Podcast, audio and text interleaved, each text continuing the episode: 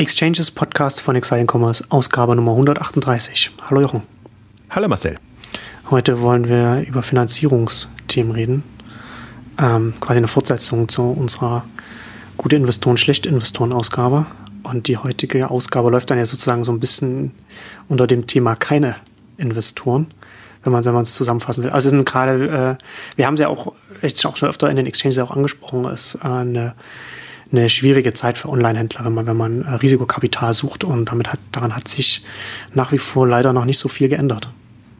Was das Fatale ja ist, dass enorm Geld da ist. Alle haben Fonds aufgelegt und es ist eigentlich so die, die beste Zeit, um, um Kapital einzusammeln, äh, wenn man eben kein E-Commerce-Unternehmen oder Online-Shop ist. Ähm, es ist äh, tatsächlich ein, ein Phänomen. All die Argumente, die ja, sage ich mal, vor fünf Jahren oder vor acht Jahren noch für den E-Commerce äh, sprachen. Also überschaubares Geschäftsmodell, irgendwie, man kann das, kann, kann das einfacher erfassen und, und man sieht einfach die Marktpotenziale in den Kategorien und oder Geschäftsmodelle wie, wie Shoppingclubs und, und Abo-Modelle oder was dann hochkam. Also alles, was damals Lust machte auf E-Commerce, wird inzwischen als Gegenargument verwendet und mhm. jetzt kommen eben wieder die klassischen, also im Prinzip, als, als wir begonnen haben mit Exciting Commerce 2005, war eine ähnliche Phase. Da gab es auch nur Gegenargumente gegen E-Commerce hatte man auch schon das Gefühl, Amazon ist, äh, gehört die Welt, die Online-Welt und dann, dann ist E-Commerce, dann kommt nicht mehr sehr viel. Also alle waren damals auf, da kam ja Web 2.0 hoch, also sprich Social Networks, ähm, große Themen, MySpace äh, und, und StudiVZ und ähm, das war so in Mode und das ist so für mich das, äh, also ernüchternde wie, wie, wie in Modetrends eine VC-Branche äh, äh, agiert. Und mhm. jetzt haben wir halt Fintech-Themen in Mode, wir haben SaaS-Themen in Mode, ähm, wir haben meinetwegen auch, auch Internet of Things so ein bisschen in Mode, wobei das ist dann schon wieder für viele dann zu ähm, kapitalträchtig. Also es muss ja immer schlank sein und äh, man muss, muss, also je virtueller das Geschäftsmodell, umso lieber ist es alles. Allen, deswegen ist SaaS ist äh, eigentlich natürlich ein tolles äh, Modell, wenn es funktioniert, eine Softwarelösung einmal zu haben und schön über Abo-Einnahmen oder was auch immer das, das Geschäftsmodell dann ist, davon profitieren. Kann ich vom Prinzip her auch alles nachvollziehen. Ähm, finde es nur so super enttäuschend, dass alle so opportunistisch unterwegs sind, um am Anfang noch ein bisschen Verständnis auch zu heucheln, hätte ich jetzt fast gesagt. Die Argumentation ist, sie haben einfach ihre Fonds und müssen dann investieren, wenn das Geld da ist. Und wenn eben gerade, dass die, da die meisten Themen hochkommen, also wobei das ist ein Henne-Ei-Problem. Wenn alle auf Fintech spechten, sage ich jetzt mal, dann gehen alle Gründer auch Fintech-Themen an. Und das ist immer so wirklich so also wie entsteht so ein Trend oder so eine, ja. so eine Entwicklung? Ähm, und ich vertrete ja die Meinung, und das sieht man ja auch trotz Auf und Ab, äh, hat sich der E-Commerce immer gut entwickelt in den letzten 10, 20 Jahren. Und äh, ein Ende ist insofern auch nicht abzusehen, weil einfach, sagen wir ja auch immer, der Stationäre zu schwach ist und eigentlich da ähm, noch, noch ein unheimlicher Shift Richtung Onlinehandel gehen muss, gehen wird. Ähm, natürlich sehen wir jetzt, sind die Herausforderungen, also die, die, ist der Anspruch jetzt größer, dass man natürlich jetzt nicht mehr mit Modellen kommen kann, die man vor zehn Jahren oder vor fünf Jahren gemacht hat, sondern dass schon professionelle ähm, Online-Shopping-Angebote da sein müssen. Aber ähm, auch für die müsste Kapital da sein. Und es gibt nur ein paar ganz große Ausnahmen. Und es gibt ja durchaus Finanzierungsrunden ähm, im, im E-Commerce, aber das ist wirklich, äh, also die, die wenigen Glücklichen, muss man da sagen. Also ein Outfittery hat bekommen, ein Auktionator ist da immer noch damit dabei. Jetzt hat The Real Real äh, im, im, im Mobile-Shopping-Bereich eine große Finanzierung bekommen. Äh, das sind so ein paar ganz wenige Ausnahmen. Und wenn man es jetzt mal so andersrum aufzieht, ich glaube, wenn man, wenn man, sage ich jetzt mal, aus dem Dunstkreis von Rocket Internet kommt und oder einen Draht zu den zu der Szene hat, hat man noch ganz gute Karten wenn man sich da kennt, wenn man jetzt aber einen, jemand ist, der irgendwo äh, außerhalb Berlins und oder also überall äh, quasi ein, ein vernünftiges E-Commerce-Unternehmen entweder an den Start bringen will oder, oder schon aufgebaut hat und einfach für Wachstum Kapital sucht, ähm, dann wird er er wird nie auf verschlossene Türen stoßen, das, so kann man es gar nicht formulieren, weil die natürlich immer offen sind, aber er, er wird keine Chance haben, da also eher auf, eher auf, zurück, auf Zurückhaltung dann, zum, wenn nicht auf offene Türen, äh, auf verschlossene Türen, dann zumindest auf Zurückhaltung stoßen. Ja, also, also, nicht nur Zurückhaltung, sondern tatsächlich Ablehnung. Also Ablehnung, wird mit den ganzen hm. äh, Argumenten ja. konfrontiert. Warum eigentlich, warum machst du nicht was Gescheites in Anführungszeichen? Warum lässt du dich auf E-Commerce Onlinehandel ein und was doch all diese beschriebenen Nachteile hat, eben Lagerkosten und, und all die Sachen. Deswegen, ich finde das dann durchaus wieder spannend. Also ich bin ja einerseits nervt mich das total, wenn ich das sehe. Andererseits sehe ich das als Herausforderung zu überlegen, wie kann man was sind die Optionen für die Branche? Trotzdem etwas machen. Ja. Und deswegen versuche ich das ja auch immer im Blog dann so zu machen und einfach zu schreiben, was sind so Lösungen oder was wird gerade gefahren. Also, vieles, also viele Wachstumsthemen im E-Commerce sind ja Lagerfinanzierungsthemen. Deswegen muss man gucken, wie bekommt man die Lagerfinanzierung hin. Da gibt es äh, Modelle, beziehungsweise Wachstumskreditmodelle zum Teil auch, je nachdem, wie ähm, groß das Eigenkapital ist, davon hängt es dann auch schon immer ab, aber ähm, da, da gibt es Optionen ähm, und da kann man, andererseits, ich habe jetzt auch mal versucht, an dem japanischen Star Today heißen das Unternehmen, aber Soso Town oder Soso ist eher ihre ähm, Consumer-Marke, einfach darzustellen, ähm, wie die einen, ihr, ihr klassisches Handelsmodell umgebaut haben auf einen ähm, Consignment-Modell, also auf, auf, Verkauf in Kommission, dass sie einfach die, die, die, die Lagerfinanzierung an die Hersteller auslagern, aber im Prinzip ganz regulär Handel treiben. Also das sind alles so Denkrichtungen, ähm, die man haben kann und die es vielleicht auch braucht. Also dass man sagt, okay, wir müssen jetzt effizientere Methoden finden, hm, wie wir E-Commerce betreiben. Ähm, und ich sehe aber immer noch die, die Thematik oder die Problematik und das würde ich für mich fast schon so als Regel einführen ab 5 Millionen Euro Umsatz, spätestens ab 10, geht es nicht mehr mit dem klassischen Modell. Aus sich heraus wachsen und stolz sein. Ich habe niemanden, der mir reinredet, sondern ich versuche mit Bankkrediten quasi mein Geschäft zu betreiben. Und was ja, was ja jetzt aus heutigen, aus dem Gesichtspunkt der, der heutigen Visitdimension, der Risikokapitaldimension ja jetzt keine riesigen Höhen sind. Also jetzt nicht so, dass wir jetzt von großen Summen sprechen. Das wäre ja durchaus auch für, für klassische Risikokapitalgeber, also, also für, für wenn, man, wenn man sich die Finanzierung anschaut, das wäre ja durchaus eine Möglichkeit, in der man investieren könnte, in der Größenordnung. Absolut. Wenn, wenn sage ich jetzt mal, wenn die, wenn die Risikoinvestoren so in Anführungszeichen bescheiden und demütig wären wie vor ein paar Jahren noch. Und dann sind sie alle auf Einhornjagd. Das heißt, es muss ja wirklich schon äh, das große Ding sein, was auch ja. nicht schlecht ist. Es hat ja vorher gefehlt, dass man auf Dinge eingegangen ist, ähm, die, die einfach gar nicht so eine Perspektive hatten. Also wirklich ja. riesige Multiplikatoren hinzubekommen. Deswegen kann man das eigentlich, die Einhornjagd kann man den Investoren jetzt in dem Sinne nicht vorwerfen. Und das gehört halt zum, das gehört halt zum Modus operandi von Risikokapitalgebern. Ne? Also das sind ja dann die, die Ausreißer sind ja die, die dann das Portfolio dann entsprechend dann auch ins Plus ziehen. Absolut, aber ich sage mir jetzt andersrum, nicht jeder ist zum Einhornjäger geboren und, ja. und hat einfach weder das Netzwerk noch sonst irgendwelche Möglichkeiten und muss sich eigentlich nicht auf jedes absurde Fintech-Unternehmen, sage ich jetzt mal bewusst böse, weil jetzt gerade auch die, es kamen ja die Pleiten schon bei dem Payment Anbieter. Und also das ist ja wirklich dann auch, ein paar wenige werden sich durchsetzen, aber wir hatten da eine Flut von rein Payment-Angeboten. Wenn man sieht jetzt, was, was wirklich in den anderen Banking-Angeboten oder was alles unter Fintech gerade läuft, ähm, ja. da ist. Ähm, also das ist wirklich, also das ist ja nicht eine, eine, eine Selektion, die da stattfindet, sondern jeder, der so ein Projekt pitcht, hat erstmal vergleichsweise gute Chance. Ich möchte jetzt auch, das klingt so, so neidisch, in gewisser Weise ist es neidisch, die gerade so leicht haben. Ähm, aber ich sage mir halt, ähm, das, das E-Commerce-Feld, ähm, das wird vielleicht nicht diese Multiplikatoren und, und Returns ähm, bekommen, hinbekommen, aber dafür ist es auch nicht so riskant. Also das Spannende finde ich an dem E-Commerce-Feld halt, und das enttäuscht mich eigentlich so ein bisschen an den bestehenden Investoren, weil die sich einfach jetzt ein ganz gutes ähm, Know-how und Bewusstsein für die Möglichkeiten in dem Feld aufgebaut haben.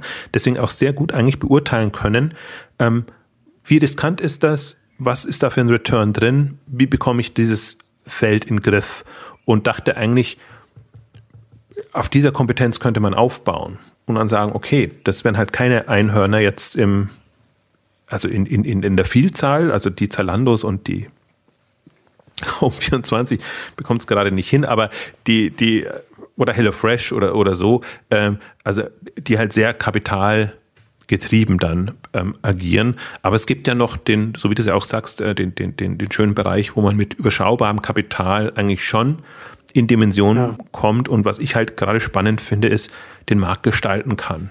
Und ich finde, mich beeindruckt das total und das hat jetzt geht jetzt ein bisschen weg von dem, was ich jetzt gerade gesagt habe, aber wenn ich, wenn ich mir angucke, wie Winzo Plus gerade agiert, die haben immer mal wieder eine Kapitalerhöhung drin, also holen sich so an der Börse natürlich ein bisschen Kapital, aber wie die wirklich marktgestaltend agieren. In den einzelnen Märkten oder wir haben es gesagt, jetzt in den Lebensmittelbereich reingegangen. Also es sind gerade sehr schöne Möglichkeiten auch da, äh, in Klammern, wenn man ein bisschen Geld hätte und, und ja. die Fantasie, dass man sagt, die, diese, das nutze ich jetzt. Weil im Prinzip läuft das alles darauf hinaus, jetzt die Großen können noch größer werden, weil natürlich ein Zalando kann mit, hat enorm Kapital, hat alles mögliche auf der Bank liegen, hat immer Kapitalerhöhungsmöglichkeiten, Amazon genauso. Also die, die paar wenigen Großen, im Prinzip auch eBay hätte auch, wenn es denn wollte, immer wieder das, das klassische Beispiel. Ähm, also will man die jetzt nur noch größer werden, das ist self-fulfilling, weil, weil die Kapital haben, das machen, oder sagt man, nee, okay, ähm, jetzt, jetzt ist gerade so eine schöne Phase, wo ich auch nicht damit rechnen muss, dass jetzt irgendjemand schnell hochkommt, von dem ich nichts sehen würde. Also war ja vor, vor fünf Jahren oder so, ähm, oder gerade als die, die Samba E-Commerce Offensive kam, das war ja eigentlich unberechenbar. Da kommen, kommen so viele neue, ambitionierte Online-Händler auf den Markt und man muss erstmal wirklich gucken, ob man das Risiko eingeht, sich dagegen ähm, zu positionieren und da entweder mitzuhalten oder eben seine ja, auf bescheidenem Ebene weiter zu, zu agieren. Und das hat man jetzt nicht. Das heißt, jetzt kann man in einem relativ, also überschaubar in, in, im, Sinne von berechenbaren Marktumfeld ähm, sich überlegen,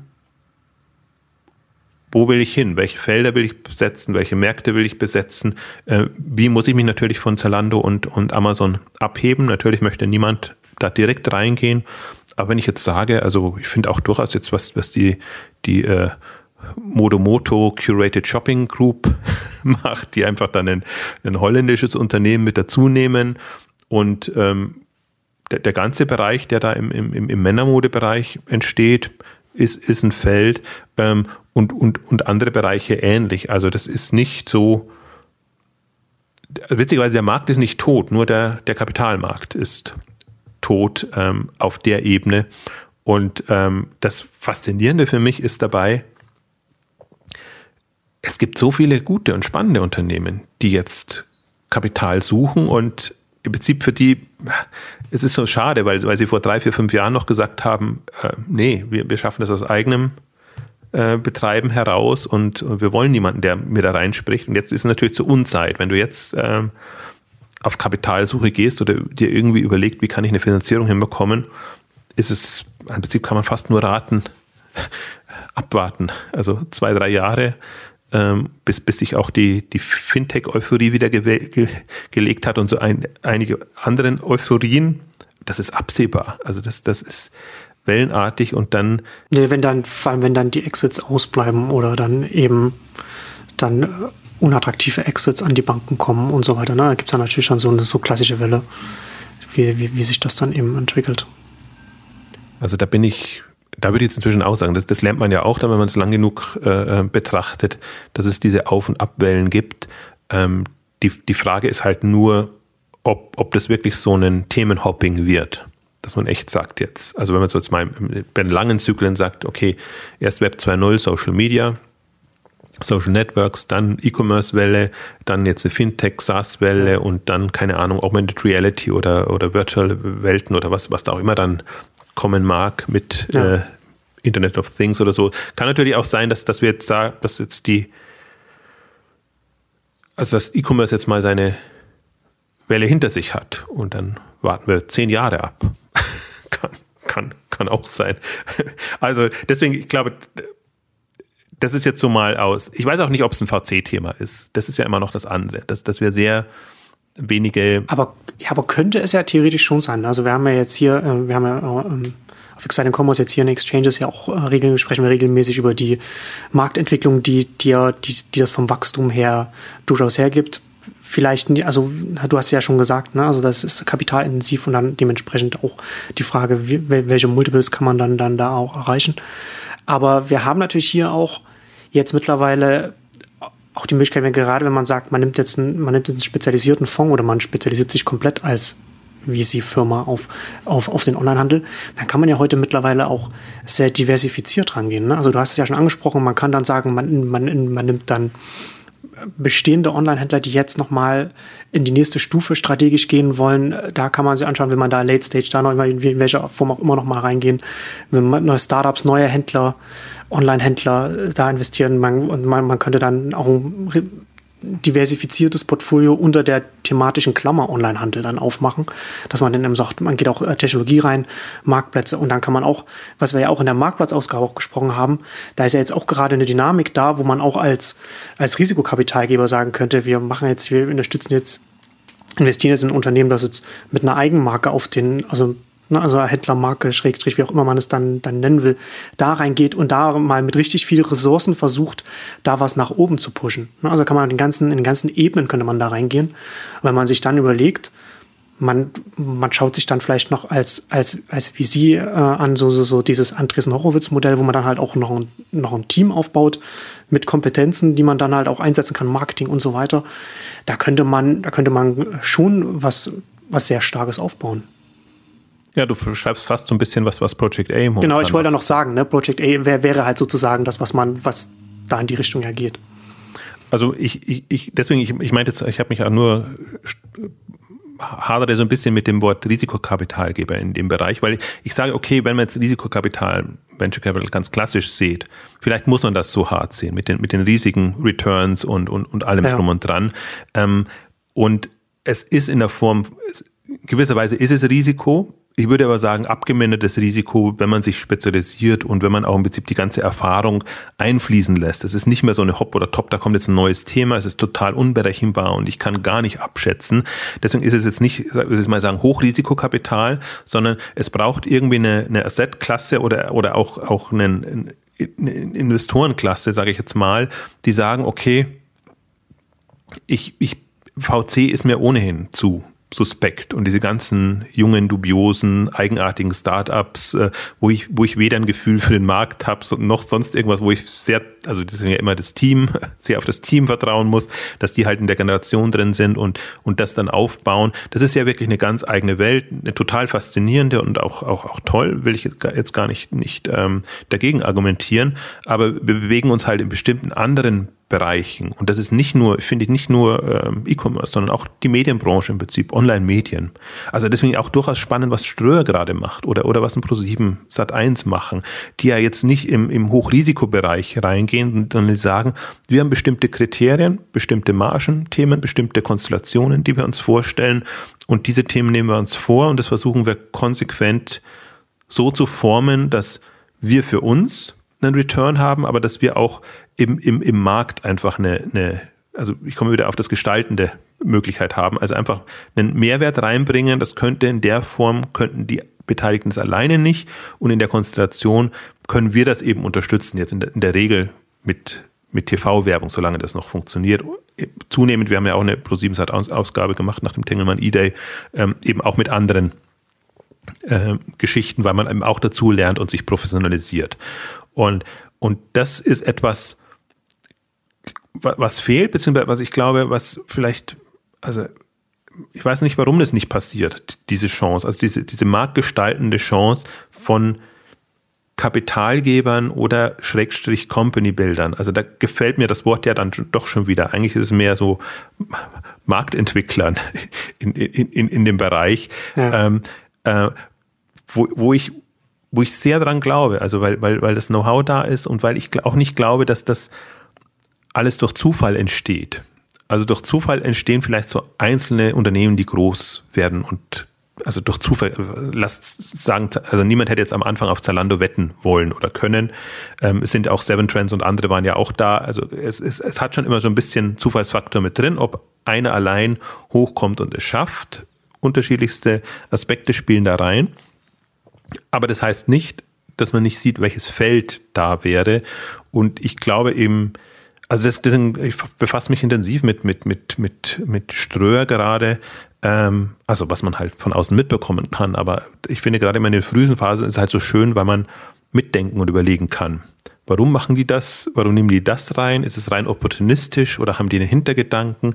In welche Richtung wollen sie da reingehen? Und ein bisschen eine, eine Struktur, die hatten auch einen Kapitalmarkttag, jetzt äh, haben, sie, haben sie ja schon so eine Idee vermittelt, ähm, in welchen Bereichen sie welche Umsätze sehen. Oder sage ich jetzt mal, also das ist so mehr Säulenmodell halt fahren. Also sie sagen, okay, wenn wir nur auf als, als, als Werbevermarkter nur auf meinetwegen jetzt Außenwerbung äh, uns, uns stützen, ähm, dann ist das ein schönes Feld. Da tut sich auch gerade viel, weil das wird ja auch alles äh, elektronisch und mit Bewegtbild äh, ähm, gemacht jetzt.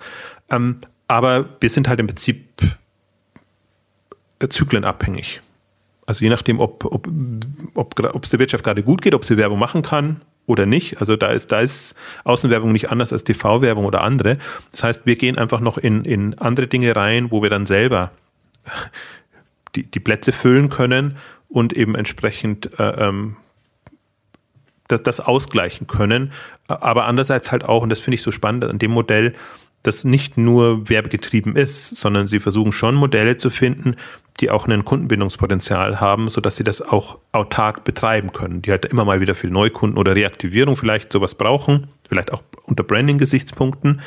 Ähm, das macht schon Sinn. Und das ist mir, deswegen, ich finde das durchaus insofern spannend, weil, kommen wir auch immer wieder auf das Thema zurück, dieses mediale Verständnis des E-Commerce, dass man im Prinzip ja auch diesen Aspekt im Prinzip integrieren muss in sein Geschäftsmodell, dass man nicht so super abhängig immer ist und dann lange war es Google, mal ist es Amazon, äh, dann Facebook oder sonst irgendwas.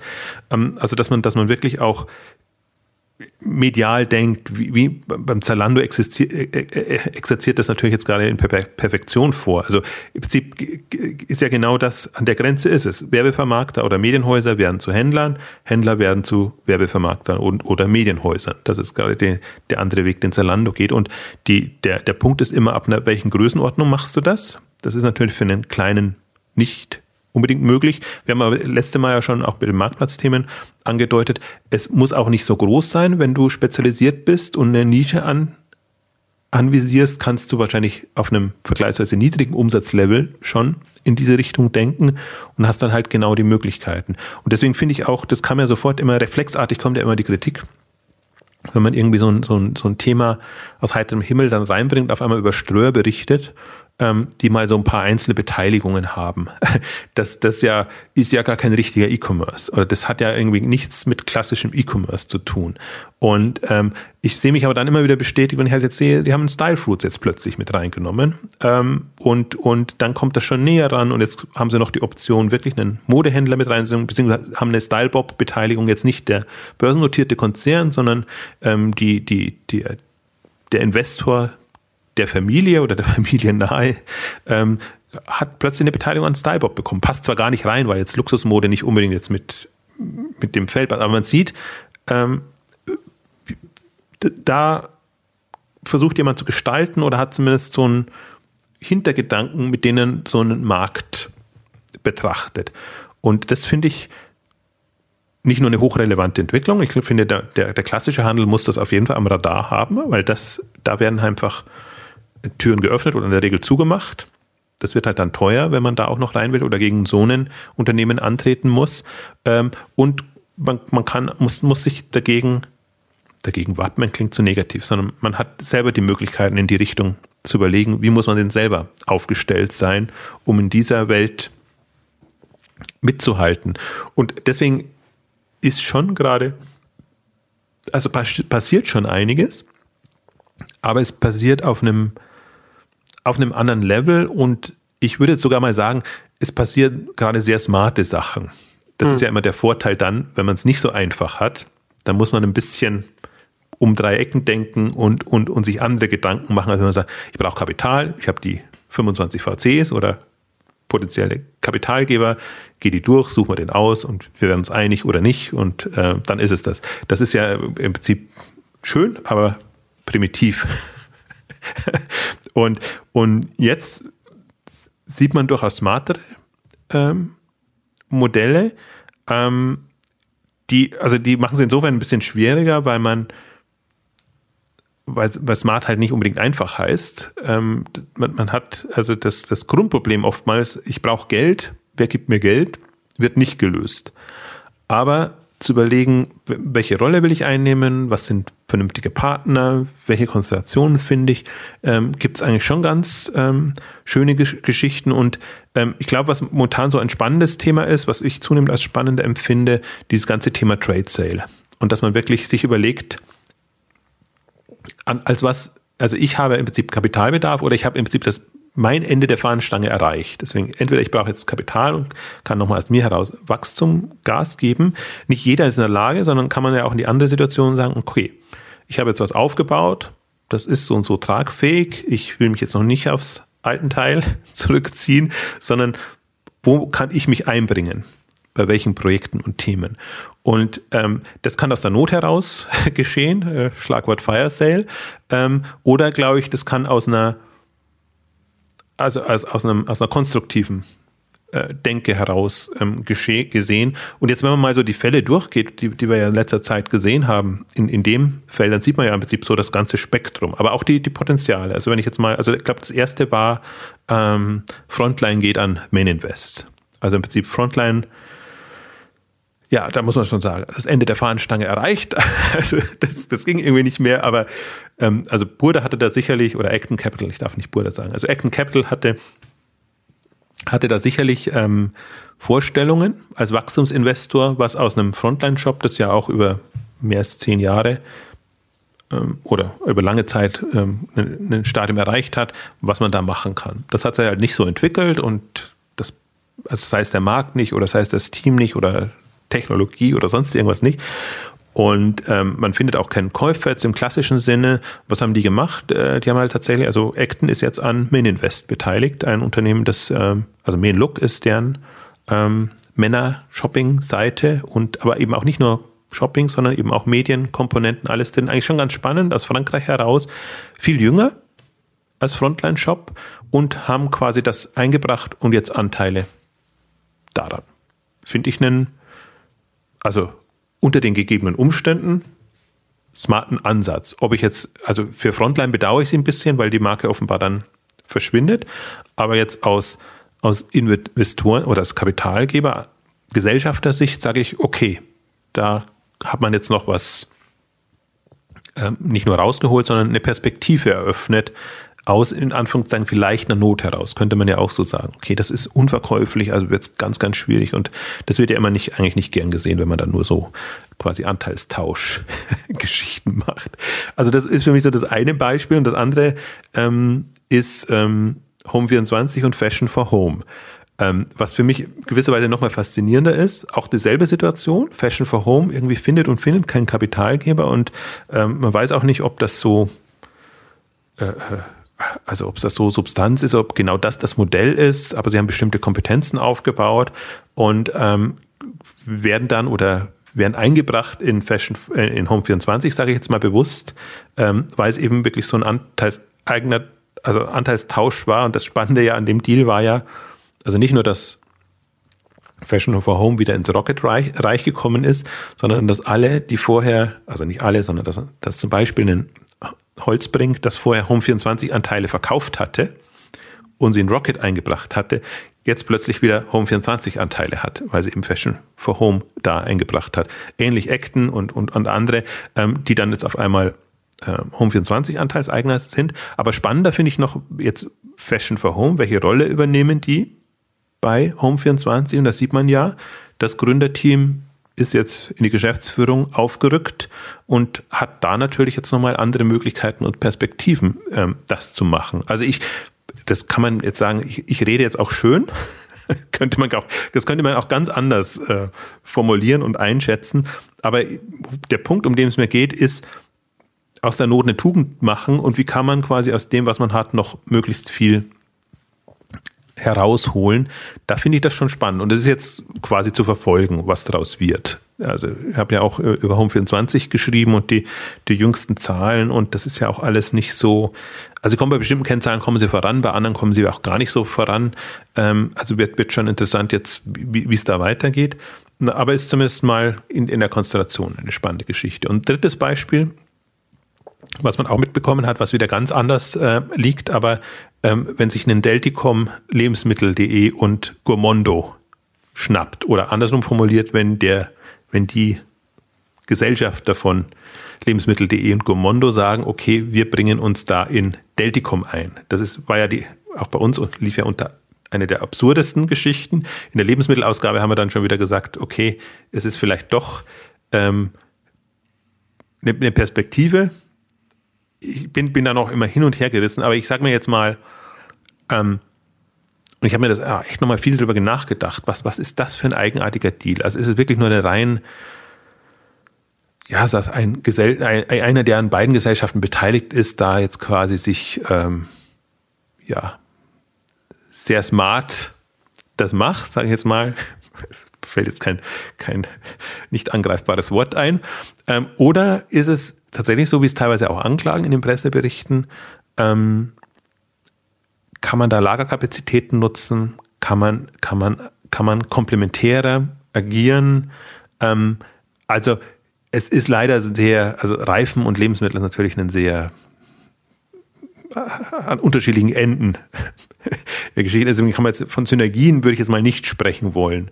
Aber gemeinsam genutzte Ressourcen ähm, und oder, dass man sagt, bei einem börsennotierten Unternehmen habe ich natürlich als Gomondo Lebensmittel.de viel mehr Möglichkeiten, bestimmte Investments gewuppt zu bekommen und, und Strukturen aufzubauen. Was man ja unterschätzt in, im ganzen Lebensmittelbereich ist wirklich auch was, was da an, an, an, an Lagerhaltung und, und, und, und äh, Fulfillment Know-how auch anders gefahren werden muss.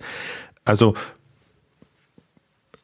da das jetzt so von, von der, der Deal war jetzt von einer Tasche in die andere Tasche. Äh, deswegen ist es ein bisschen äh, schwierig, aber man könnte sich genauso unabhängig vorstellen, dass man sagt, okay, es, äh, ich jetzt als unabhängiger Gesellschafter von Gomondo Lebensmittel.de ähm, sehe bestimmte Stärken oder was ich aufgebaut habe und das war eben zum Teil auch Lager, also glaube, was, was war, war die Aussage? Ich glaube, das Lager reicht für 100 Millionen Euro Umsatz oder so. Also habe ich schon alles passt und so und das bringe ich mit rein, erwarte mir aber dann quasi von einem Delticom, das es einfach schon länger gibt und von dem vor allem einem börsennotierten Unternehmen, dass mir das bestimmte Kapitalbeschaffungsprobleme äh, ähm, löst. Also dann ist das auch, wo ich sage, okay, ist nicht im ersten Moment ersichtlich. Und wie gesagt, alle diese Deals haben natürlich immer so einen Ruch einer Verzweiflungstat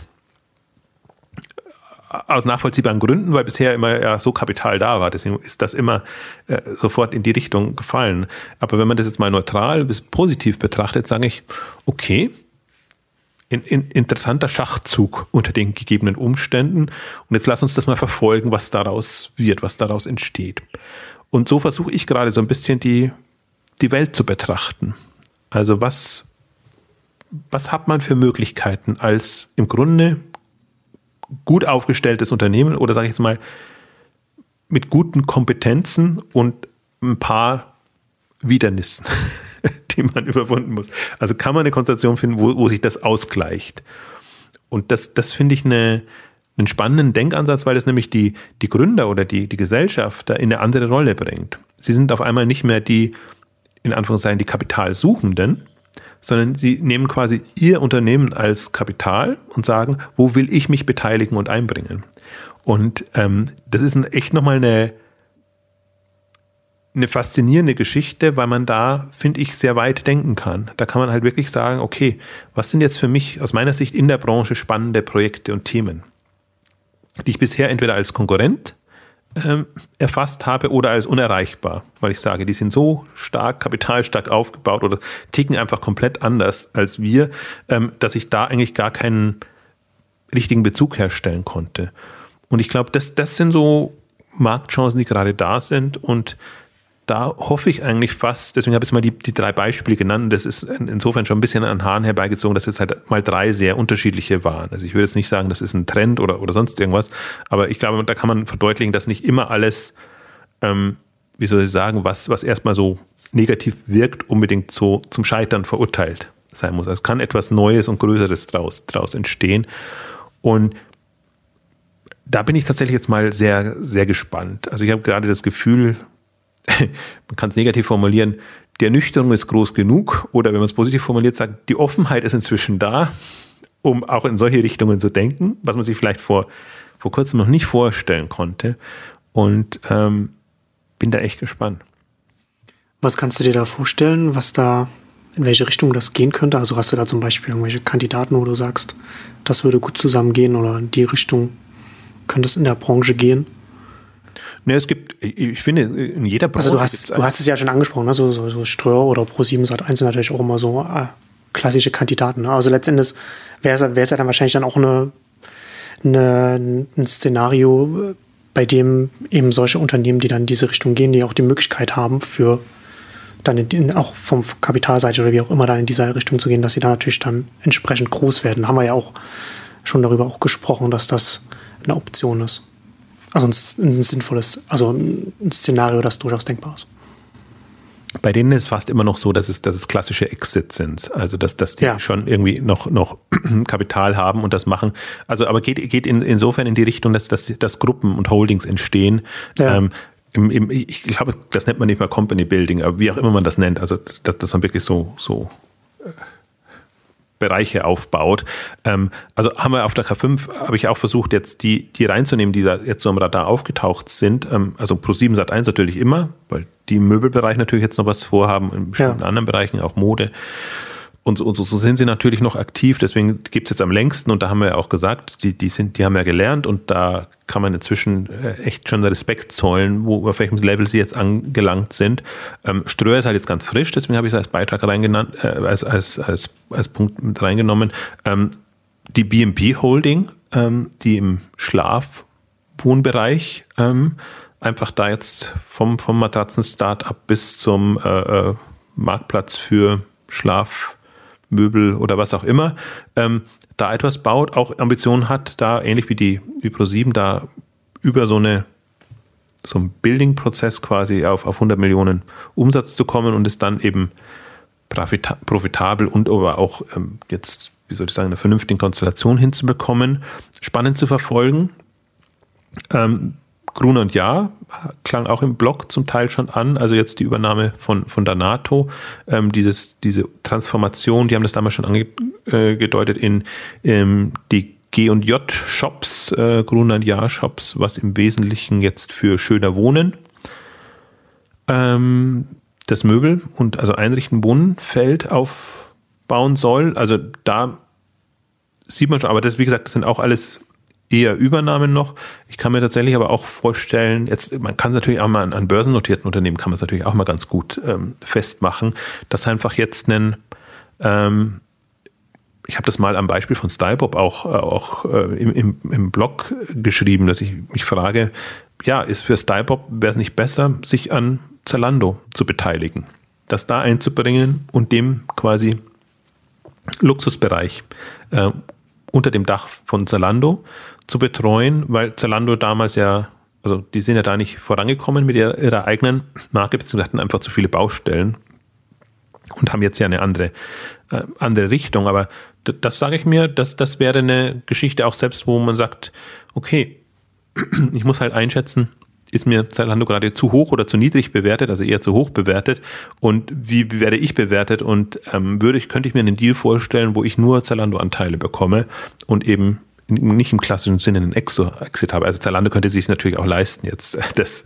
das zu machen. Ähnlich habe ich, habe ich immer auch, also die gehen jetzt alle in eine andere Richtung natürlich, weil Zalando ja auch nicht unbedingt eine Offenheit dafür signalisiert hat. Stylefruit, Stylight äh, wären für mich auch alles, der ganze Modebereich, Nawabi und alles, wären für mich alles Geschichten gewesen, wo ich sage, die könnte ich mir gut unter einem ähm, Zalando-Dach vorstellen, wären halt eigene Einheiten, würden ihr eigenes Ding machen, aber genauso ist es ja gedacht. Das ist jetzt nicht im Sinne von, ich synergiere und, und alles muss unter einem Management, äh, sondern ich versuche Gruppen zu bauen, die Märkte, Marktsegmente abdecken und das passt. Ähnliches kann man im, also mein börsennotiert im, im, im Wohnbereich, ist natürlich jetzt vor allem Wayfair, Da ist ja eigentlich Home24 ist ja nur so indirekte Geschichte.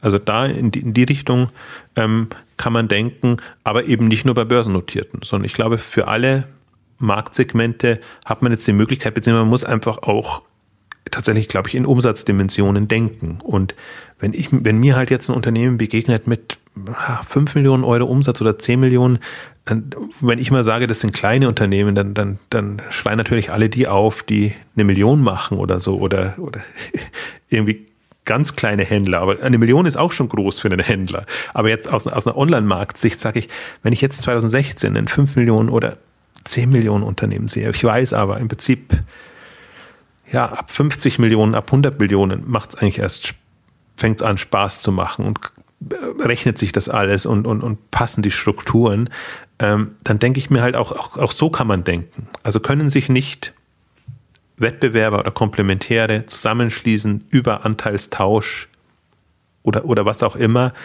Also sehr, und ich sehe das wirklich, ich sehe es unternehmerisch. Ja. Also das hat dann nichts mehr mit, ich baue jetzt für meine Kategorie ein Handelsunternehmen auf, sondern eher, ich sehe dann einen Markt, ich sehe, wie weit ich komme, ich, sehe, wie weit ich unter den Konstellationen komme. Ich weiß, ich muss jetzt noch drei bis fünf Jahre warten, bis das Kapitalumfeld wieder so ist, dass es passt.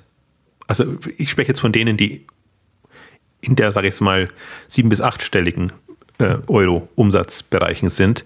Ähm, für andere ist es wieder anders. Also ha, habe ich ja auch geschrieben, jetzt ein, ein Internet-Stores sucht im Prinzip also Ersatz für seinen jetzigen Gesellschafter, ähm, Best Secret, Schustermann Bornstein, suchen ähm, Kapitalgeber. Ich glaube, auf dem Level ist das nochmal was anderes. Der, Börsen, der Weg an die Börse ist irgendwie gerade nicht so, wie soll ich sagen, opportun, muss man vielleicht sagen. Ich glaube gar nicht, dass es so schief gehen würde.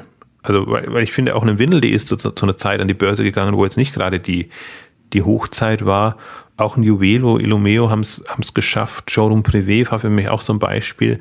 Klar, das sind alles nicht die, die, die, die hochtrabend an die Börse gehen und dann nochmal eine Kursexplosion erleben, wie man das irgendwie so als Traum-Szenario wünscht. Aber einen, einen vernünftigen Börsengang hinzulegen mit all den Vorteilen jetzt auch, wie gesagt, Kapitalerhöhung und, und, andere Geschichten, wären ja da durchaus ein bisschen einfacher. Also man muss trotzdem auch noch das, das Kapital einsammeln. Klar, aber ich weiß gar nicht, warum das gerade so, ja, so, so, ein, so ein Flautegefühl an der Börse herrscht. Also ich sehe es für, für, für, für wirklich junge Startups und Tech-Companies und so. Da kann ich es irgendwie nachvollziehen, aber jetzt für so mehr oder weniger etablierte, gewachsene Unternehmen, also ich könnte mir so gut vorstellen, einen Internetstores an der, an der Börse, einen Best Secret an der Börse, einige britische Unternehmen, Hut Group gibt es da noch, Wickel auch im Fahrradbereich, also oder, oder jetzt auch die ähm, auch noch ein anderer Deal, Postex XL ist ja an die, äh, ach, wie heißen sie? Fotobox, glaube ich. Fotobox heißen sie gegangen. Das war aber auch natürlich ein klassischer Exit, aber auch so. Postex XL war auch lange, lange auf dem Standpunkt und hat gesagt, nee, wir machen unser Ding und ähm, das passt schon, haben dann über Unternehmensanleihe Kapital bekommen haben die jetzt äh, gerade bekannt gegeben, dass sie die jetzt auslaufen lassen natürlich. Ähm, müssen sie auch nicht mehr so schön reporten. Das war eigentlich mal so das Angenehme. Ähm, also das sind alles schon, aber Protobox wäre eben auch ein Kandidat ähm, für die Börse und die, die, die bauen halt wirklich eine große Unternehmensgruppe jetzt in dem Bereich Fotoprodukte, personalisierte ähm, Produkte und die sind alle in den Dimensionen 100 Millionen Euro plus, beziehungsweise zum Teil hm. schon 500 Millionen Euro plus. Und dann sind es eben relevante Unternehmen in dem Bereich. Also ich bin mal gespannt. Ich versuche nur so ein bisschen darzustellen, welche Gedanken man sich noch machen kann, weil wir könnten natürlich jetzt auch eine Ausgabe machen. Die ganzen bösen Investoren und warum sehen sie es nicht ein und, und warum sind sie so blöd, dass sie da jetzt nicht äh, Geld reingeben und so. Aber man kann ja auch nicht sagen, meine Güte, wer keine Lust hat, der hat halt keine Lust. Und das sind ja dann immer eher auch Investoren, wo man sagt, die möchte man vielleicht gar nicht drin haben, äh, wenn die ohnehin mit so einer Grundskepsis da reingegangen sind und jetzt gar nicht so das Potenzial sehen. Das ist für mich zum Beispiel das total Enttäuschende, diese, diese Beschränktheit in, in der Sicht. Es, man ist so Amazon fixiert, dass man sagt, Amazon gehört die Welt und also verschließt alle Augen für alle anderen Potenziale, die aus meiner Sicht weniger riskant sind, als wenn ich von, von null auf einen, einen, super hippes Startup mache. Äh, natürlich, die Rechnung kann nicht aufgehen und ich komme dann auch irgendwie in, in, in Turbulenzen, wenn ich meine Exit-Strategie nicht so kommt, wie es denn sein soll. Aber wir haben es ja am Beispiel auch bei in der Shopping-Club-Ausgabe gemacht, dass wir sagen, es fehlt uns jetzt ein Shopping-Club für Mode. Bon hm. Wäre bereit, für, für den Markteintritt in Deutschland, also dafür wirklich auch Geld hinzulegen. Ja. Ähm, es gibt keinen, weil jemand vor, sag ich mal, fünf Jahren geschlafen hat. Also das, man kann es niemand einfordern. Eine Branche hat geschlafen und gesagt, das Thema ist durch. Die sind alle verkauft und zum Glück sind sie verkauft, weil das waren alles keine äh, so richtig äh, äh, ähm, substanziell werthaltigen Unternehmen.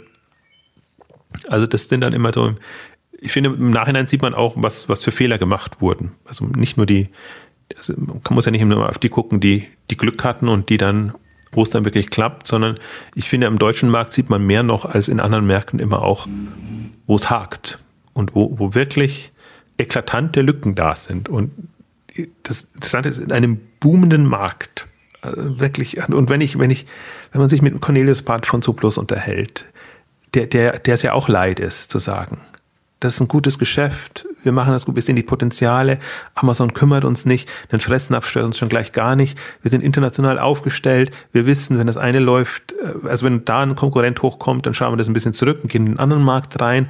Also eine, eine wirklich, das ist halt, das ist ein unternehmerisch geführtes Unternehmen, wo man sagt, klarer Blick für den Markt, klarer Blick für Möglichkeiten und Nichtmöglichkeiten und jetzt auch nicht mehr gebremst. Das heißt, die können voll Vollgas geben und, und das machen und ich bin wirklich gespannt und wahrscheinlich, wenn ich es jemandem zutraue, jetzt in den, in den Food-Bereich und zwar nicht in den frisch, äh, frische Lebensmittelbereich, sondern in den, in den eigentlich was, was Amazon Pantry abdeckt, so wirklich so diese, diese schwerwiegenden, äh, also die, die Dinge, die man halt ungern schleppt und kauft ja. und so Waschmittel und keine Ahnung und was es alles gibt, Toilettenpapier und äh, ich glaube, für dieses Segment, das kann man gut mit Hundefutter mitbestellen und hat ein lästiges Übel weniger. Und ähm, das ist für mich, also weiß gar nicht, ob ich so vorausschauendes Denken, aber, aber das ist für mich so ein, so ein nüchterner Blick auf die Branche, der mir fehlt. Alles andere ist, ist, ist gefärbt, weil natürlich kann man sich einreden, Amazon, Amazon, Amazon und Zalando, Zalando, viel Geld, viel Geld, viel Geld, nur mit viel Geld ist es irgendwie machbar. Das kann man sich so lange einreden, bis man bis es glaubt. Ähm, aber man kann gleichzeitig auch sagen, okay, jetzt gucke ich mir doch mal den Markt an, die Wettbewerbssituation. Ich gucke mir auch an, was will denn Amazon überhaupt? Was machen die? Und die steigen ja eigentlich aus dem Handel aus. Also es ist ja nicht so, dass man sagen kann, Amazon ist als Händler gefährlich. Sie, sie haben es ja, am liebsten hätten sie es ja, wenn sie zig Händler hätten, die, die, der sie nur Infrastruktur zur Verfügung stellen müssen. Aber solange sie halt in dem Sinne keine guten Händler haben, klar, dann machen sie es selber. Aber sie sind im Bereich Kundenbindung, Prime-Programm, Bereich äh, Logistik-Services, Infrastruktur, meinetwegen auch mit den Dash-Services, was jetzt auch wieder in, in Richtung Kundenbindung geht. Also das ist alles, wo, wo, wo, wo Amazon investiert und ich finde auch, ich fand das jetzt nochmal sehr spannend bei den Amazon-Zahlen, wo wir uns ja auch beide gewundert haben, diese riesigen Gewinne, also für Amazon-Verhältnisse riesige Gewinne, die sie ausgewiesen haben, ob sie denn nichts Besseres zu tun haben, äh, um das, um das wieder, um wieder zu investieren. Und dann sieht man eben, was, was die für Felder beachten. Ich glaube, die haben jetzt durch Echo nochmal so einen Selbstbewusstseinsschub bekommen, dass sie sagen, hey, ja. Firephone war es vielleicht nicht, aber guck mal, Echo. Und witzigerweise, das PR-seitig flutscht das ja. Ist ja ganz erstaunlich, wie so ein unleidliches Thema eigentlich auf Resonanz stoßt, stößt und wie das als Erfolgsbeispiel gesehen wird und wie das so self-fulfilling dann sagt, okay, wow, Amazon da, Alexa, Echo, die können das offenbar in dem Bereich. Und ich glaube, das wird sie nochmal, wie soll ich sagen, zu, zu, zu wagemutigeren Taten ermuntern. Und wenn ich dann sehe, ich habe ja auch in meinem Beitrag dann nochmal darauf, also du hattest gesagt Logistik, Infrastruktur, Riesenfeld, äh, auch Riesenmöglichkeiten, nicht nur eine effiziente, sondern eigentlich eine kundenfreundliche, kundenorientierte Logistikinfrastruktur auf die Beine zu stellen. Und wir haben Amazon Flex, also es fängt bei mir von Amazon Flex an, geht immer runter genau. bis zu, wir, wir, kaufen uns Flugzeuge, Flughäfen oder was auch immer. Also Schiffe. Schiffe, genau, auch, auch das. Also natürlich kann man dann aus DHL-Sicht oder aus, aus, aus klassischer Sicht sagen, die machen doch nichts anderes als wir, nutzen dieselben Tools und Möglichkeiten. Nur dass ähm, ich dann eben, nur da wird es dann eben interessant, weil Amazon vom, vom Marktplatz her dann kommt und, und da dann halt das als, als Absatzhebel äh, dann eben nutzen kann, was sie ja jetzt auch da schon zum Teil machen mit die versuchen jetzt so die chinesischen Hersteller, die kleinen, dann den über den Marktplatz und, und der Logistik dann den, den US-Markt aufzumachen. Aber das ist halt, ist halt alles genau das, was, was du sagst, ne? dass halt Amazon quasi eine Stufe drunter ist und, und, und sich als Infrastrukturanbieter etabliert. Ne? Das ist natürlich klar, wenn man in der Größe aus ist, dann hat man, kommt mal wieder zuletzt zu dem Thema zurück, was du ja vorhin auch schon gesagt hast, ne? dass halt Amazon quasi genauso wie die Investoren eher, eher an dem Modell interessiert ist, dass das, das äh, skaliert. Ne? Und, und ich glaube, dass sie da auch, ich glaube, das, was du sagst, so mit dem, mit dem, mit dem Selbstbewusstsein oder Selbstvertrauen im Unternehmen, Echo ja, aber ich glaube, dass das noch viel stärker von dem riesigen Erfolg von, von AWS kommt. Also, und nicht nur, nicht nur den Erfolg, sondern auch, ich, ich habe, ich weiß gar nicht, ob ich es ob ob in Early Moves verlinkt habe, auf jeden Fall war, war auch ein, ein sehr guter Artikel bei, bei uh, auf Strategy, wo dann auch nochmal schön dargestellt wurde, ne, dass, er, dass das Modell von AWS, wie es aufgesetzt ist mit den Microservices, quasi synonym auch genauso ist, wie, wie Amazon selbst auch aufgebaut ist, von der Organisation her. Und das dann daraus aus so einem Produkt halt nochmal so einen riesen Erfolg zu haben. Also man kann AWS ja gar nicht unterschätzen, so erfolgreich wie das ist. Und was das jetzt auch an, an Skaleneffekten in der Größenordnung dann auch freischaltet, das, äh, das gibt, gibt dem Unternehmen da selbst natürlich dann auch nochmal von der Kultur her auch nochmal einen riesigen Schub. Also so sehe ich es auch, deswegen war es für mich nur ein Beispiel, dass es auch in andere Richtungen geht, aber ich würde ja. auch sagen, die, die Infrastrukturthemen sind das. AWS, Web Services, die Logistikthemen und wenn man dann halt sieht in, in den Markenanmeldungen, äh, auf die ich verwiesen habe, eben auch Richtung Energie, Solar, Farms oder, oder Parks und, und Windparks.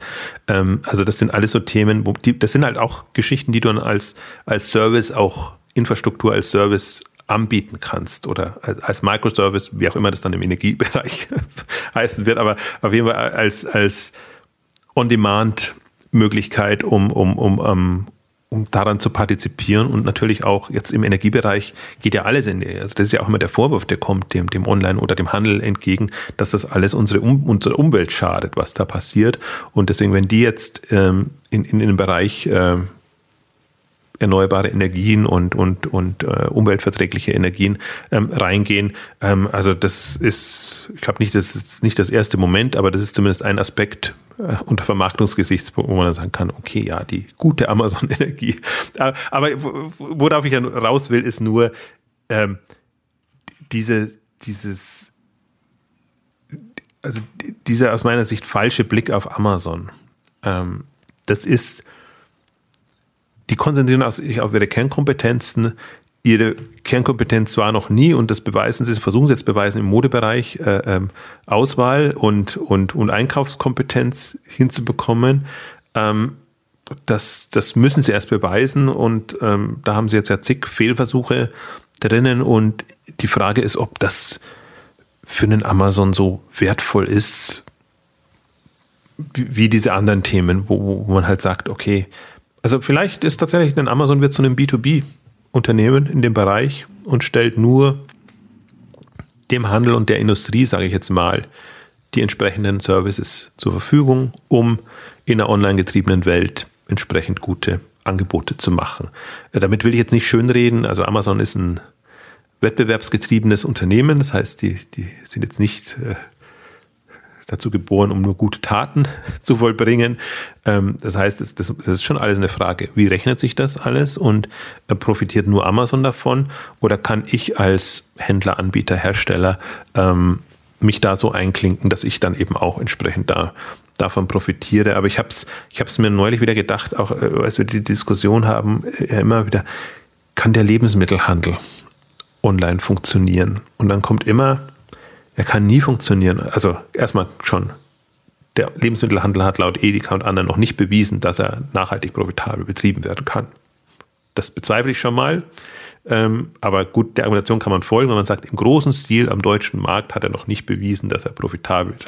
Bis man so lange wartet, dann hat man aber verloren, wenn das mal passiert ist. Aber die, die Argumentation ist dann immer, der deutsche Markt ist so wettbewerbsintensiv, da geht das nie. Und, dann argumentiere ich immer dagegen, ja, es braucht smarte Geschäftsmodelle, um das zu machen. Ich erwarte nicht, dass eins zu eins in den Supermarkt online geht und dann profitabel funktioniert. Das kann sich tatsächlich nicht rechnen. Kommt immer das Argument, ja, aber der Kunde wäre nie bereit zu zahlen dafür. Ja, natürlich wäre der Kunde nicht bereit dafür zu zahlen, aber smartes Geschäftsmodell heißt ja, wie kann ich es trotzdem machen?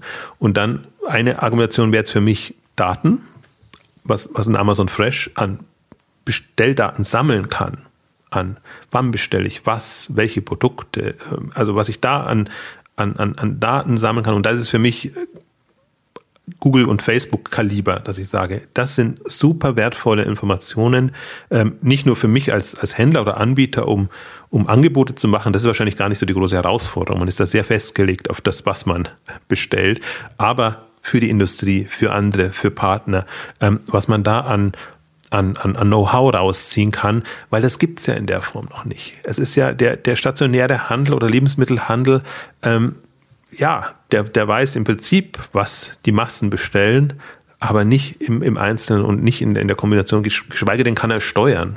Man kann ja dann auch wirklich Programme anbieten. Jetzt ja, du willst gesund leben, also jetzt mal lass dir das mal so vorfiltern, zum Beispiel. So, solche Geschichten. Oder dass, man halt wirklich ein bisschen, also ganz, ich halte nichts von ganz persönlich im, im, Lebensmittelbereich, aber diese, diese, diese neuen Dimensionen, die sich da eröffnen, und das sind alles Services und Geschichten, die man, die man sich dann eventuell bezahlen lassen kann. Also ich glaube, da, da hat man einen besseren Hebel, ein smartes Angebot zu machen und zu sagen, lieber Kunde, das kostet so und so viel, weil du profitierst auch aus den und den Gründen. Also wenn man sagt, du bekommst an deine Tür geliefert und zahlst da eben deine 5 Euro oder, oder 10 Euro oder was. Also das ist für mich aber auch, also da, da finde ich immer, also da habe ich ein intellektuelles Problem. Also ich sage, ich versuche es auch da die, die Formulierung zu vermeiden, aber also so blöd kann man nicht denken. Also ich glaube, wenn man so naiv rangeht und, und sagt, nur wenn das funktioniert, dann gebe ich dem eine Chance. Äh, also deswegen, ich würde das smarte Geschäftsmodelle würde ich ja ohnehin, die smarten Geschäftsmodelle erwarte ich ja auch nicht von den etablierten. Die etablierten werden gucken, das, was sie haben, mit online zu verzahnen oder irgendwas zu machen. Also da erwarte ich mir jetzt Smartheit nicht in dem Sinne, sondern Smartheit nur vielleicht die Komplexität zu lösen und das in den Griff zu bekommen. Das ist aber nicht nach vorne gerichtet, sondern Smartheit erwarte ich mir entweder von Startups, die bekommen aber kein Geld und zum Teil muss man auch sagen, sind sie nicht so smart in der, im Überlegen von Geschäftsmodellen und oder von Unternehmen wie Amazon, die einfach so geprägt sind und die, die bewiesen haben, ähm, dass, dass sie anders denken können und die, die einfach, also Amazon, wenn Amazon mit seinem Prime durchkommt und diese Prime-Marke, wie die jetzt in die Köpfe kommt, Prime Now, Prime Deals, Prime Day, Prime, was weiß ich, Prime Video ja. und, und, alles, man sagt, das ist der Mehrwertservice und natürlich, man, das ist ja das, was sie auch so ein bisschen ausweisen. Man sieht ja auch, wie, wie kostspielig das, das Thema ist ähm, für Amazon. Aber wenn, wenn, wenn man das halt unter Skalierungsaspekten berücksichtigt und sagt, jetzt denken in Richtung Share of Wallet, was kann ich dann einem Kunden bieten? Wie wichtig kann ich in seinem Portemonnaie letztendlich werden? Ähm, dann ist das eine vernünftige, nachvollziehbare Strategie. Aber jetzt bin ich abgeschweift. ich wollte nur, also ich glaube, das, das gehört vielleicht dazu in so eine Ausgabe rein, weil das immer als Argument kommt. Ja, man kann ja, man kann ja das letzten Endes auch wieder so zusammenführen, ne? wenn man jetzt sagt, okay, jetzt, es gibt, wenn, wenn jetzt ein Amazon solche Themen angeht, mit die ne, kapitalintensiv sind, was zu skalieren, wo die Skaleneffekte dann bei einer Größenordnung dann reinkommen und wo es dann funktionieren kann, wo man auch die Daten auswertet und so weiter, dann ein smartes Geschäftsmodell. Ähm, das kann ja dann auch nur so ein, das kann ja dann auch nur so ein großes Unternehmen machen oder, oder jetzt ein Zalando in einer anderen Branche, wenn eben die, die kleineren Unternehmen nicht das Risikokapital in der Branche dann bekommen. Na, die können das dann eben dann, was, was der schon sagte, ne, die können dann eben nicht den Markt gestalten, sondern es bleibt dann eben den Großen überlassen. Ja, oder wenn es eine dieser entstehenden Gruppen nicht angeht. ja. kann, das kann mir ja auch Ich kann mir durchaus vorstellen, dass ein Pro7 Sat 1 mal, also jetzt sind sie noch klein im Vergleich dazu und, und der Bereich ist ja auch noch klein in, im Gesamtmedienuniversum. Äh, äh ähm, aber dass man einfach mal sagt, okay, wir, also geht ja immer in Richtung Kundenbindungsprogramm oder so oder, oder, oder andere ähm, Erleichterungen, die man hat. Ähm, wenn man das schafft, das smart einfließen zu lassen, dann hat man halt dann diese berühmten Login-Effekte mal eher leichter, wobei die, die Gegenargumentation dann immer ist, in, in, in, man tut sich natürlich leichter in, in, in Märkten, wo es kein Payback und keine so übergreifenden Geschichten schon gibt. Dagegen muss man natürlich schon in gewisser Weise antreten. Aber ich, da, dafür ist für mich der Markt noch zu jung und äh, kann man, ich kann immer nur an die an die Fantasie und die Vorstellungskraft ähm, appellieren, dass man nicht von dem ausgeht, was gerade ist, geschweige dem, was in den letzten 20 Jahren passiert ist, sondern wirklich sich versucht vorzustellen, was entsteht in den nächsten 20 Jahren. Wir, wir haben die mobile Welle, wir haben die Vernetzung der Geräte als Welle, wir haben, haben so viele ähm, Geschichten, die da hochkommen. Und man kann es ja immer in anderen Branchen sich schon vor Augen führen, was jetzt in der Autoindustrie gerade passiert oder was durchaus in der Bankingindustrie passiert. Kann man ja schon wahrnehmen. Das sieht man ja schon, da passieren revolutionäre Sachen, sodass man heutige Services nicht mehr mit denen vergleichen können wird, die in zehn Jahren passieren. Ähm, und natürlich, deswegen, da soll ja auch Geld reinfließen und das alles ist ja nur so bedauerlich, dass die Fantasie jetzt für den, für den Handels- und, und, und die klassische Industrie, ähm, dass die da offenbar ähm, fehlt. Und ähm, ja, also ich möchte nur mal, also es, es klang vorhin schon an, aber ähm, im Prinzip, worum es ja geht, ist, Kapitalstrukturen zu schaffen, die sich Themenfelder vornehmen, die im Prinzip mit, mit einem, also mit einem, mit Erfahrung reingehen, also so dass es einfach nicht mehr so riskant wird. Und für mich war ja wirklich so die, die Erkenntnis im, im letzten Jahr, es gelingt uns, so, so einen Global Online Retail Fonds auf die Beine zu stellen, publikumsnotierter Fonds, also dafür Leute zu finden, die das nehmen, würde uns aber nicht gelingen, einen Business Angel, also einen Seed Fonds auf die Beine zu stellen mhm. und, und, und, das zu machen. Und, und deswegen haben wir ja für uns jetzt so beschlossen, okay, wenn wenn wenn, es von unten nicht geht, dann versuchen wir es von oben. Und jetzt den, den Glory-Fonds gibt es jetzt mal und der, der läuft und äh, irgendwie wächst und das Interesse steigt und auch, ich finde auch irgendjemand muss die E-Commerce-Flagge hochhalten und, und einfach auch zeigen, es gibt eben auch jenseits von Amazon echt gute und spannende Unternehmen.